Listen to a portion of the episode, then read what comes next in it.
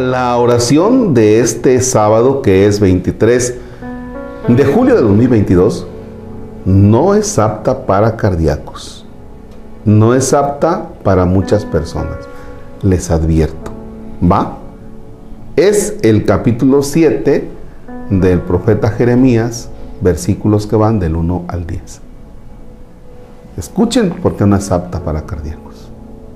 En nombre del Padre y del Hijo y del Espíritu Santo. A Jeremías le llegó esta palabra de Yahvé. Párate en la puerta de la casa de Yahvé y publica allí esta palabra. Escuchen, hombres de Judá, que entran por esta puerta a adorar a Yahvé. Así habla Yahvé, Dios de Israel. Mejoren su proceder y sus obras, y yo me quedaré con ustedes en este templo no confíen en palabras mentirosas como estas. Mire del templo de Yahvé. Aquí está el templo de Yahvé. Este es el templo de Yahvé. Más bien mejoren su proceder y sus obras y hagan justicia a todos. Dejen de oprimir al extranjero, al huérfano y a la viuda. No manchen este lugar con sangre de gente asesinada. No vayan en pos de otros dioses para desgracia de ustedes. Yo entonces los mantendré en este lugar, en el país que di a sus padres desde hace tiempo y para siempre. Pero ustedes se fían de palabras engañosas e inútiles. Ustedes roban, matan, toman la esposa del prójimo, juran en falso u ofrecen sacrificios a otros dioses, que no son de ustedes. Y luego vienen a presentarse ante mí en este templo que lleva mi nombre y dicen, aquí estaremos seguros después de cometer tantas maldades. ¿Será un refugio de ladrones esta casa mía sobre la cual descansa mi nombre? Palabra de Dios. Te alabamos, Señor. ¿Cómo ves este texto, Freddy? Pues yo creo que bastante fuerte, dijeran en mi pueblo, piedradas, ¿verdad? ¿Piedradas? Piedras, porque pues realmente ya nos están hablando de muchas veces de nuestros actuares, de, nuestro actuar. Pues es que es muy actual también, ¿no? sí, porque pues, realmente pues muchas veces, bueno, aquí nos mencionan, ¿no? De que se recurren a, a falsos dioses, ¿no? A lo mejor ahí estamos hablando en otros tiempos, pero ya en nuestro tiempo actual, pues tenemos distintos dioses, ¿no?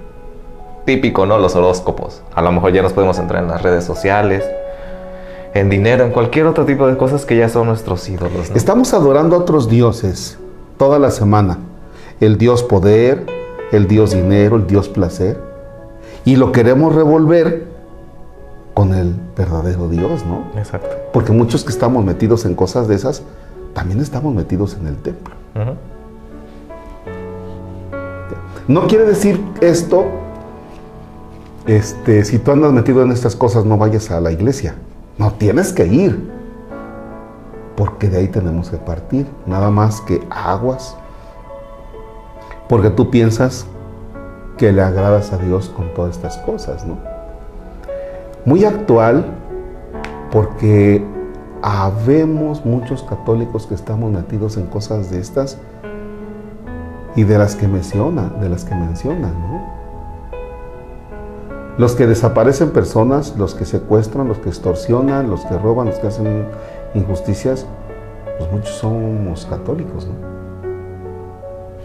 ¿Qué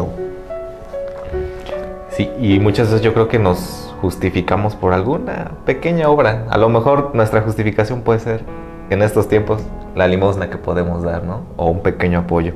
Pero pues realmente de nada sirve todo eso que estamos haciendo si no viene ese arrepentimiento que viene desde el corazón.